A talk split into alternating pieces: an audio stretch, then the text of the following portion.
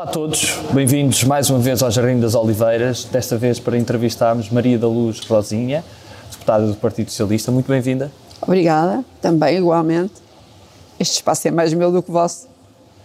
E, e falando um, um pouco de, também do, do seu percurso e começando pelo início, porque sempre esteve ligado à Vila Franca de Xira, o que é que Vila Franca de Xira tem de especial? Vamos lá ver uma coisa, eu acho que a terra onde nascemos tem sempre algo de especial para todos nós. E diria que Vila Franca de Xira tem uma. É preciso perceber que eu nasci, cresci, vivi sempre em Vila Franca de Xira e todos os dias volto a Vila Franca.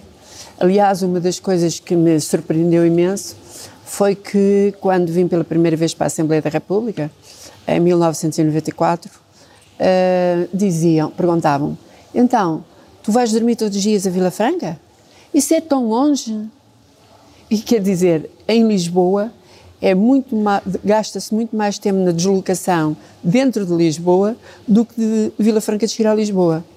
Sendo que, por exemplo, o caso dos transportes ferroviários, em 20 minutos, meia hora no máximo, está-se em Vila Franca de Xira, na estação de Santa Apolónia ou na Expo. Portanto, Vila Franca de Xira tem uma excelente localização, fica à beira do Rio Tejo, Aliás, o Rio Tejo foi desde sempre também uma via de comunicação de grande importância que nós queremos recuperar. Uh, por outro lado, tem toda a Lusíria, e a Lusíria é a maior, uh, uma dos maiores produtores de arroz da Europa uh, e tem uma tradição cultural ligada à tauromaquia, de que me orgulho muito. E o que é que se recorda mais da sua infância? Imensas coisas. Uh, claro está que eu, quando era criança, cresci de uma maneira diferente como cresceu o meu filho e muito diferente da que cresceu os meus netos, da que crescem os meus netos.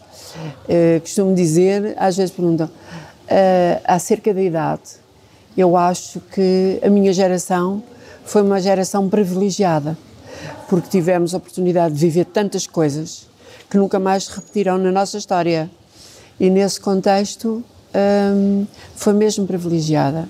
Devo dizer que aos 12 anos de idade um, integrei o movimento da Juventude Operária Católica, de onde me mantive até cerca dos 20 anos, e isso fez de mim também muita pessoa que sou hoje. Portanto, interessada nas causas sociais e em outras causas, causas justas. E como é que viveu o 25 de Abril? De uma forma muito curiosa. Uh, nesse dia, lembro-me perfeitamente, acordei, eram 7 horas da manhã, e, porque o meu marido ia levar uns funcionários todos os dias a uma obra e então uh, levantava cedo. Acordei às 7 da manhã e automaticamente liguei o rádio, que era o que fazia todos os dias. E ao ligar o rádio, eu vi: mantenham-se em casa. Uh, houve um acontecimento, uma notícia muito sucinta, e eu saí imediatamente para a rua. Foi o que aconteceu. Saí imediatamente para a rua a tentar, e fui à padaria tentar perceber se alguém sabia. As pessoas não sabiam e eu comecei a, a passar a notícia. Depois, rapidamente, fui para o meu local de trabalho uh, e devo dizer que Vila Franca de Xira, que fica situada naquilo que à data se chamava a Cintura Industrial de Lisboa, foi sempre, sempre muito ativa em termos políticos, muito ativa mesmo. Uh, com imensa frequência havia cargas uh, das forças ditas da ordem sobre quem tinha opinião diferente ou sobre quem se manifestava. Portanto, eu cresci muito num clima que era um clima de consciência política que algumas coisas tinham que mudar. E nesse sentido, uh, portanto, o 25 de Abril foi, ao invés de ficar em casa, foi um momento de ir, foi para a rua. Fui para a ponte a ponte que atravessa a Vila Franca de Xira, uh, era, devia ser para não deixar passar a oposição, com certeza, porque numa reação natural, foi por essa ponte que veio o Salgueiro Maia. Um, tínhamos ali também, era bom, é bom perceber que nós tínhamos ali o enquadramento da Escola da Armada número 1 e tínhamos um pouquinho mais abaixo o Ralis, com um, aquele que tinha a alcunha do Fittipaldi do Schmitz e que era o Diniz de Almeida. Portanto, havia ali um enquadramento em termos de, de consciência e movimentação política de grande, grande interesse. Quando é que essa consciência política se torna numa ligação partidária? Vamos lá ver uma coisa, tendo em conta que aos 12 anos ingressei na Juventude Operária Católica, eu diria que isso já era política. Cresci eh, partilhando com um conjunto vasto eh, de jovens que cresceram também ao mesmo tempo do que eu e de outros mais velhos, aquilo que era uma consciência muito clara de que era preciso uh, instalar a democracia. Podíamos não lhe chamar assim, mas era isso que sabíamos que era preciso fazer. E uh, nesse contexto, logo a seguir ao 25 de Abril, uh, entre, na minha casa, eu e o meu marido entendemos que iríamos fazer uma opção político-partidária. E então lemos todos os programas de todos os partidos que estamos. Ainda aqui há cerca de um ano descobri lá uh, a Carta de Princípios do MRPP, que, aos, visto aos, aos, tempos de hoje, é uma coisa altamente curiosa. Uh, o meu marido optou pelo, P, pelo PPD, é um dos fundadores do PPD, eu optei pelo Partido Socialista. E o que é que mudou mais no PS desde então? Mudou muita coisa. Uh, vamos lá ver. A democracia instalou-se, embora haja alguns aspectos que precisem de ser consolidada. Aliás, eu acho que a democracia é como as flores, precisa de ser regada e alimentada, porque senão corre riscos. E quando hoje nós falamos em alguns movimentos de extrema-direita, uh, estamos a falar exatamente dos riscos de que a democracia está exposta. Uh, e as coisas hoje são olhadas de maneira diferente, porque, por exemplo, as pessoas da sua geração, para elas tudo isto é natural como o ar que se respira. Para nós tem um valor diferente, porque teve que ser, teve que ser conquistado. E então é, na realidade, é a construção da história de um país. E esteve ligado em Vila Franca também ao poder local, sendo presidente da Câmara. Sim. Quais é que foram os maiores desafios que, que Aliás, eu em Vila Franca, eu fui autarca desde as primeiras eleições, desde 1976. Aí fui eleita para a Assembleia de Freguesia e para a Assembleia Municipal Uh, e depois mantive-me sempre nesse registro da Assembleia Municipal. Uh, entretanto, vim para a Assembleia da República, já em 95, e em 97 o Partido Socialista disse-me: não me fizeram um convite. Disseram: tens que ser candidato à Vila Franca de Gira. E eu fui candidato à Vila Franca de Gira. E o Partido Socialista ganhou. E quais é que foram os maiores desafios nos vários mandatos? O trabalho do autarca é um trabalho que nunca termina. E autarca, há duas coisas que eu costumo dizer e nas responsabilidades que tenho atualmente, que é o seguinte. Uma é, eh, quando alguém se levanta da cama para ir, que é autarca, que é presidente de Câmara, se levanta de manhã e diz, aí não me apetece ir, que maçada, não sei o quê, já não está bem. E eu devo dizer que em 16 anos nunca me custou ir para aquela tarefa. Que aliás é uma missão, não é, não é outra coisa, aquilo não é um emprego, aquilo não é uma profissão, assim como ser deputado não é uma profissão, é uma missão que assumimos. Depois, ehm, dizer também que um autarca nunca está satisfeito, porque há sempre mais coisas para fazer. Agora, e eu sou a favor da limitação de mandatos. Quando, ao fim de 16 anos de ser Presidente de Câmara e nunca tinha sido vereadora Portanto, eu quando assumi as funções, eu não sabia os termos de fazer um despacho.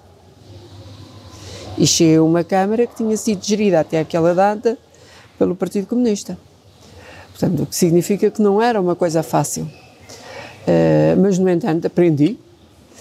Uh, tive um excelente, tenho de sempre dizer isto, tive uma excelente colaboração dos trabalhadores da Câmara Municipal nos diversos patamares da estrutura. E hoje é sempre com muito gosto e amizade que os revejo e penso que eles é a mesma coisa em relação a mim. E o que é que também retira das suas experiências profissionais que depois também utilizou nas suas muita coisa, políticas? Muita coisa. Portanto, eu tinha funções de responsabilidade de direção na empresa, uh, contactava, curiosamente, com as maiores empresas do ramo da construção civil, portanto, e por isso, quando cheguei à Câmara Municipal, aquelas grandes empresas que tinham interesses urbanísticos no Conselho de Vila Franca de Xira, eu conhecia-as muito bem da, do meu passado profissional, e isso uh, também, esse conhecimento, facilitava-me, porque eles já me conheciam a mim, sabiam que ele não era uma pessoa de feitio fácil, uh, e que só tomava decisões bastante alicerçadas naquilo que era não só a legislação, mas que eram os interesses do Conselho. E por isso, uh, nesse aspecto, foi-me tudo muito útil. E uh, o facto de a área metalúrgica não é uma área simples, não é uma área fácil.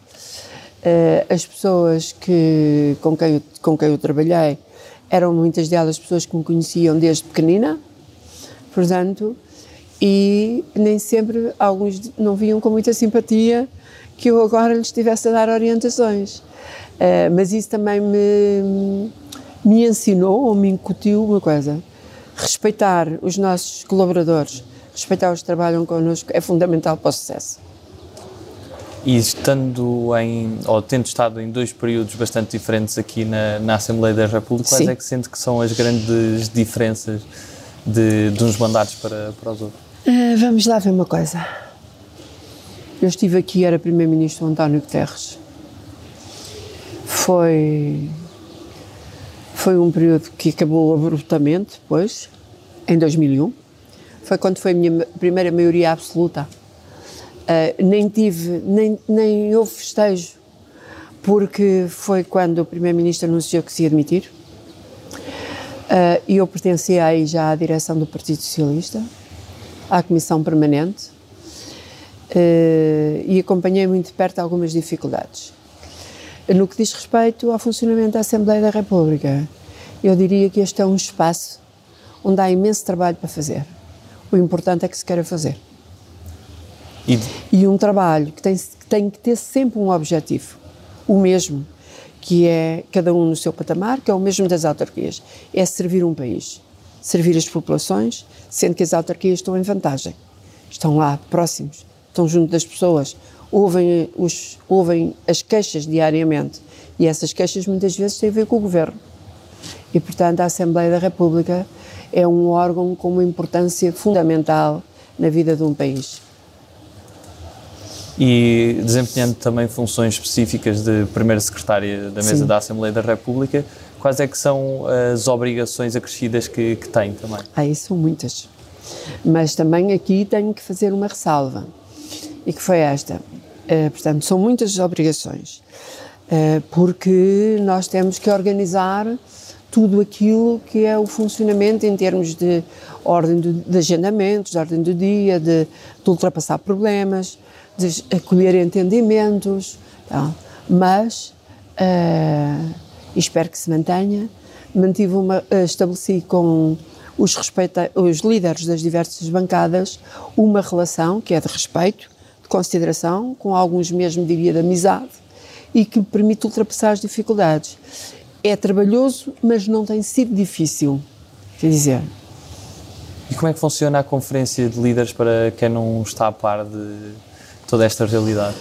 Uh, da minha parte, uh, recebo orientações do Sr. Presidente, apoio-me nos serviços e de, de apoio ao plenário e depois tento articular com os diversos grupos parlamentares no sentido de levarmos as coisas já muito resolvidas. Há dois tipos de conferência de líderes, um que tem a ver com os agendamentos e outro que tem a ver com outros assuntos. Normalmente nos outros assuntos é quando as coisas se discutem mais, não é? Como, por exemplo, agora neste período que foi pandemia, nós tínhamos o funcionamento da Assembleia. Tínhamos que salvaguardar a Assembleia como um órgão que garantia a democracia num país e, portanto, não podia fechar. No entanto, tínhamos que ter algumas limitações, dados os riscos para a saúde pública. Uh, e foram tomados.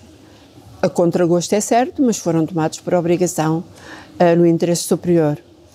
E. Hum, Portanto, diria que é aí que se discutem as grandes questões uh, que uh, depois se articulam. Por normas, chegamos a acordo.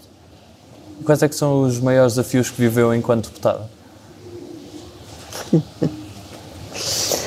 Isto Essa pergunta para mim é, tem uma resposta um bocadinho difícil, mas é dizer assim: o facto de estar integrada num partido é, não pode condicionar o nosso pensamento em relação àquilo que devem ser os caminhos a seguir. E aquilo que é a disciplina uh, partidária uh, é algo que às vezes não, não se compagina com o nosso pensamento. O Partido Socialista, por norma, à exceção das questões do orçamento, uh, por norma, dá liberdade aos deputados para que votem de acordo com aquilo que são as suas opções, desde que não ponham em risco aquilo que é a opção da direção do grupo. Porque isto tem que haver alguma ordem, não é? Uh, no entanto, já houve momentos em que, uh, desde logo em relação ao orçamento, em que eu achava que determinadas coisas não deviam constar nele como obrigação, que condicionasse o voto. De qualquer maneira, os compromissos aí falam mais alto e os compromissos de aceitar são os, os, poucos momentos em que nós temos uma disciplina de voto rígida em relação às questões do orçamento, que nem sempre são dinheiro. E, e também tendo funções no Partido Socialista como secretária nacional, responsável pelas autarquias locais, como é que se lida com uma estrutura tão complexa, porque são muitas conselhias distritais e, e neste caso também... 308. Como é e como é que se prepara, neste caso, neste ano, uma, umas eleições autárquicas? As eleições autárquicas não estão a ser preparadas a este ano, não é? Nós estamos a preparar as eleições, aliás, as campanhas eleitorais começam no dia a seguir às eleições. Hum? Porque se só começássemos a trabalhar nelas neste ano, teríamos seguramente um mau resultado. E eu espero que o Partido Socialista tenha um excelente resultado uh, num dia que ainda não sabemos qual é, mas que será entre o fim de setembro e o início de outubro. E nesse quadro, diria assim, é um trabalho que me agrada particularmente. E me agrada porquê? Porque me põe em contacto com imensa gente. E eu tenho esse, um, um, profundo respeito eh, pelos presidentes dos territórios mais pequenos, seja junta de freguesia, seja município. Isto porquê? Eu costumo, quando era presidente de Câmara, uh, dizia, e às vezes me pediam, colegas meus do norte do país, do interior do país, me pediam para eu tentar marcar uma reunião qualquer com um membro do governo, porque eles não conseguiam chegar à fala e tal. E eu dava conta, nós sendo um país pequeno, a distância a determinados uh, locais até Lisboa ao Terreiro de Passo, como se costuma dizer, era um mundo às vezes intransponível. Uh, e por isso, aquelas pessoas, e desde logo os presidentes de junta de freguesia, que só recebem senha de presença, mas que trabalham todos os dias para ajudar a resolver os problemas das suas gentes e que nesta altura da, da pandemia tiveram, todos os autarcas tiveram, mas há uns com mais possibilidades, outros com menos possibilidades. Aqueles que têm menos possibilidades tiveram um comportamento de excelência. Acho mesmo que é um registro que não seria justo não fazer. E por isso contactar com eles todos, pequeninos e grandes. Claro está que os grandes precisam muito pouco da minha ajuda. Agora, os pequeninos precisam muito. Os territórios pequenos precisam muito. E nesse sentido é algo muito gratificante também. E tendo esse conhecimento e contacto com tantas realidades diferentes e diferentes São diferentes. De... Um dia o, o, Presidente da República disse que ah, há muito, num discurso que fez, acho que foi do 10 de junho, num dos primeiros discursos disse que há muitos Portugais. E aquilo pareceu muito estranho, aquela expressão, eu nunca tinha ouvido. Portugais, no plural. Eu hoje às vezes uso-a, porque efetivamente há muitos Portugais. E isso também permitiu ter uma maior noção das assimetrias que o, que o país tem e sempre claro, se adensar claro. ao longo dos últimos anos? Uh, eu acho que nós precisamos dar aqui alguns passos em frente e o Primeiro-Ministro, Secretário-Geral do PS, António Costa, já falou neles. Nós precisamos, na realidade, de um processo de regionalização que se faça de uma forma serena, que envolva toda a gente e porque um processo desses vai trazer vantagens. E vai trazer vantagens, desde logo, aos territórios uh, que se encontram mais isolados, que as pessoas. Por exemplo, eu aqui há dias, neste fim de semana, neste fim de semana, neste, depois nestes feriados e de feriado e fim de semana, um, havia alguém que se dirigiu a mim, um altar, que disse: Ai, seria tão bom se o Senhor Primeiro-Ministro pudesse vir à nossa terra. É que nunca cá veio um Primeiro-Ministro. E eu pensei: eu tenho que convencer o Primeiro-Ministro a vir a esta terra. Porque, na realidade, isso era para as pessoas um ganho de importância e reconhecimento que eles merecem certamente.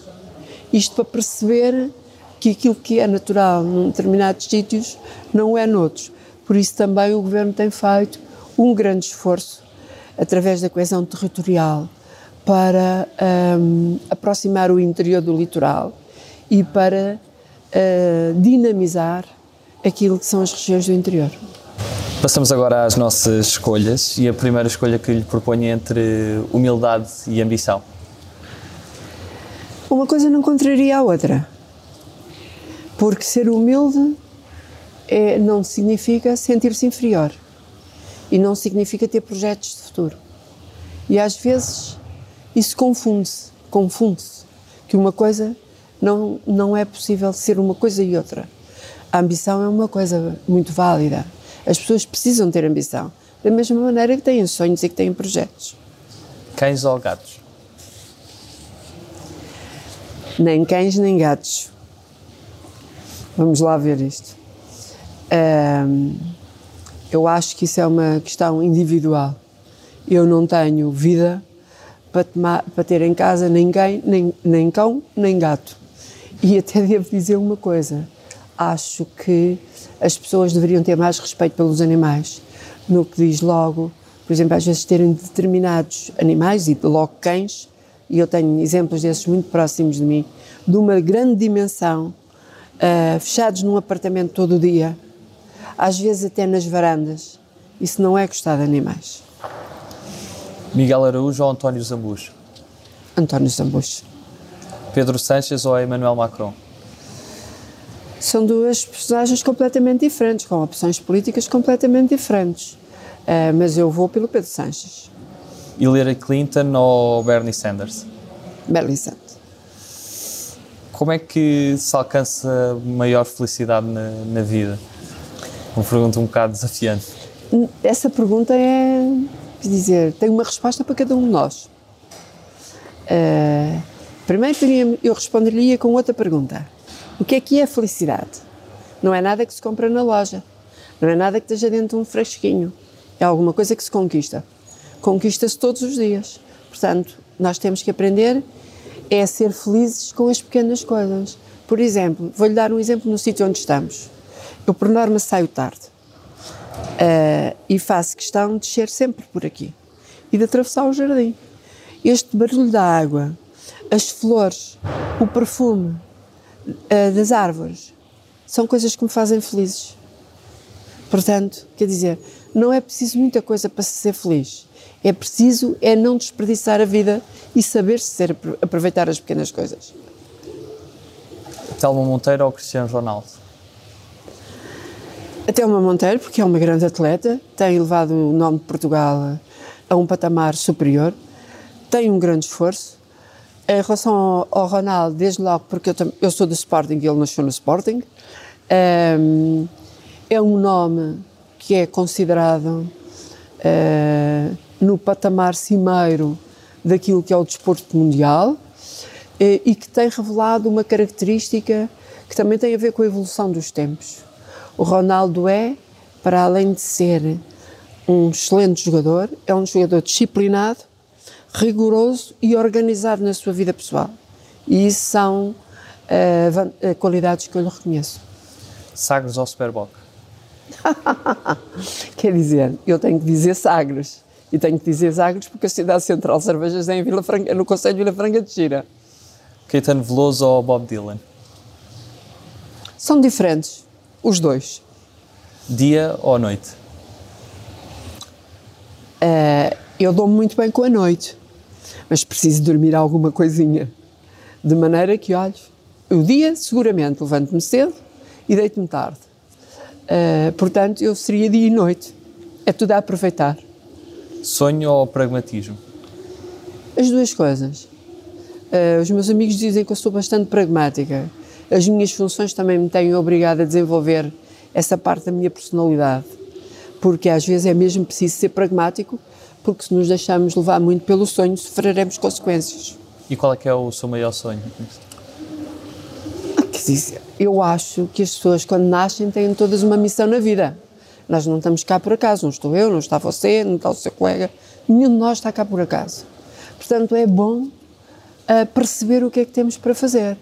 E uma das coisas que quase todos os dias penso é assim: eu posso sempre ajudar alguém.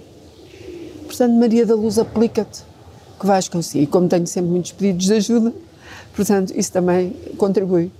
Amália ou variações? Variações. Raul Solnado ou Herman José? Nenhum nem outro, peço desculpa, mas com uma tendência para o Raul Solnado. 230 ou 180? 230. E se tivesse a oportunidade de convidar eh, alguém para almoçar, uma personalidade nacional ou internacional com quem nunca teve esse prazer de almoçar, quem é que seria, a quem seria dirigido esse convite?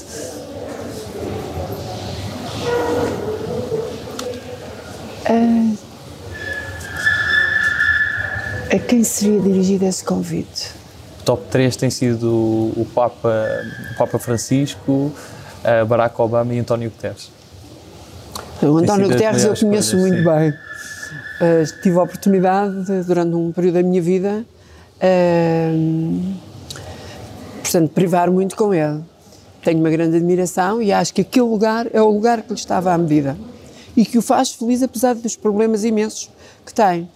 Curiosamente, aqui este fim de semana, numa das revistas semanais, uh, o António Homem Cardoso dizia, referente ao Guterres, que tinha sido uma das pessoas que mais tinha gostado de privar e dizia, chamava-lhe o luminoso Guterres. Eu achei aquilo muito curioso, porque percebi o que é que ele queria dizer. O Papa Francisco, acho que, e eu sou católica, sou cristã, o Papa Francisco, acho que efetivamente eh, é um Papa um bocadinho fora da caixa, e ainda bem, nós precisamos disso. A Igreja Católica precisa de uma grande volta, eh, e portanto, um desses dois estava fantástico. Os dois juntos era o melhor. E qual é que seria o prato principal dessa refeição? Era a conversa. Mas se tivesse escolher mesmo um prato gastronómico? Vamos lá ver. Uh, se fosse um, um, almoço em Portugal, escolheria um cozido à portuguesa. E qual era a primeira pergunta que faria ao Papa Francisco? Uh, isso aí prefiro não revelar porque poderiam ser algumas perguntas das difíceis. E qual é aquele país que nunca visitou e que está no topo da lista para, para visitar? Austrália, pela sua dimensão, pela nós aqui falávamos de assimetrias. Quando eu aqui há dias uh, conheci um casal que esteve imigrado na Austrália e que dizia para irem almoçar com os amigos tinham que partir praticamente de véspera porque eram 600 km para fazer. E a nível literário tem assim alguma inspiração, algum autor favorito? Tenho vários, portanto, uh, gosto de autores portugueses, gosto bastante do António Lobo Antunes. Houve um período da minha vida em que lia compulsivamente António Lobo Antunes. Uh, depois, uh, hoje tenho que ler muitos livros acerca daquilo que são, eu diria, da política daquilo que é o mundo. Um, e depois também gosto de livros mais. Gosto de livros. Gosto de biografias. Gosto muito de biografias, tenho muitas biografias. E no cinema? Eu vou pouco ao cinema. E hoje, com as possibilidades que podemos ter através da televisão um, e através daqueles canais que fornecem filmes, Uh, eu diria que a qualquer hora, fornecem filmes a qualquer hora, de noite, a hora que estão ao cinema, eu diria que uh, reservo-me mais aí. E na música? Há assim alguma banda ou cantor favorito? Então, há pouco nós falámos aí de, do António Zambujo, falámos do Caetano Veloso, falámos da Marisa, podemos falar da Marisa, podemos falar, e depois andando um bocadinho mais para trás, podemos falar de Júlio Iglesias, por exemplo. O Caetano Veloso e Júlio Iglesias são mais ou menos da mesma época, mas é preciso perceber que a minha geração foi atravessada por cantores que marcaram definitivamente, que vão ficar muito para além daquilo que é a sua vida. Uh, e este fim de semana tive ainda a oportunidade de ver um filme sobre os Queen e eu adorei os Queen. Continuo a gostar hoje como gostava há 20 anos atrás. Passamos a, a, um conjunto de palavras soltas e peço que me diga o que é que associa numa ou em poucas palavras a estas palavras. A primeira que escolhi foi Twitter. Eu não, não sou fã. PPPs. PPPs? Sim. Estamos a falar de parcerias público-privadas. Eu considero que as parcerias público-privadas são uma opção porque os governos não têm condição para resolver todos os problemas. O caso do Hospital de Vila Franca de Xira foi uma PPP de grande resultado, uh, em que o Estado gastou muito menos dinheiro do que gostaria se estivesse a gerir diretamente o hospital e a população dos cinco conselhos e todos aqueles que lá, que lá ocorreram para ser tratados dizem maravilhas. Estou preocupada porque a transferência se fez exatamente no dia, 1 de, no dia 31 de maio terminou a PPP de Vila Franca de Xira. Até aos dias de hoje não percebemos porquê. Tauromaquia. Sou aficionada. Reforma da defesa. A reforma da defesa, isso é uma pergunta que não se pode responder, isso é uma palavra que não se pode responder completo. assim, não é? Portanto, considero que acabará por haver um entendimento entre os chefes de Estado uh, dos, dos cinco ramos e aquilo que são as pretensões do governo. É um processo que carece de tempo, não pode ser feito à pressa, porque as nossas, um, os nossos ramos militares são muito importantes. Portugal não tem uma grande retaguarda em termos de efetivos, uh, e embora não sejamos nem um país bélico, nem se preveja que venham a acontecer situações uh, de guerra, a verdade é que as Forças Armadas são sempre uh, organizações que nos devem merecer respeito e atenção. Por isso, eu considero que aquilo que está em cima da mesa uh, chegará a bom porto. Se me perguntar se ainda nesta sessão legislativa, eu diria que se calhar não. Máquinas partidárias? Às vezes são isso mesmo. Umas trituradoras, outras menos. Suspensão de redes sociais? As redes sociais têm causado prejuízo a muita gente e, e, são de grande risco para os mais jovens que não as ou mais jovens ou mais velhos que não as saibam utilizar. No entanto, considero que são uma boa ferramenta em termos de comunicação.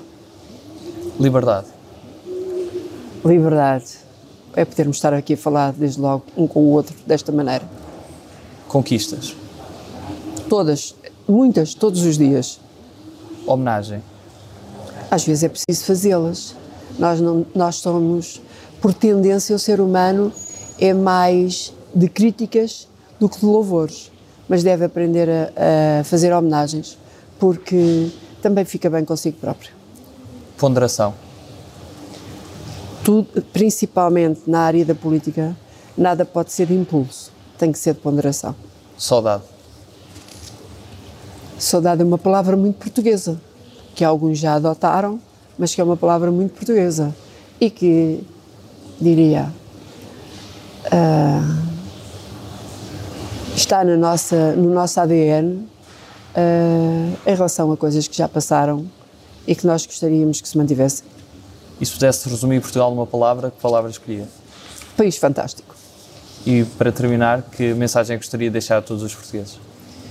Dizer-lhe que vale a pena confiar em Portugal, vale a pena apostar em Portugal e que Portugal é uma responsabilidade de todos, não é uma responsabilidade só dos políticos.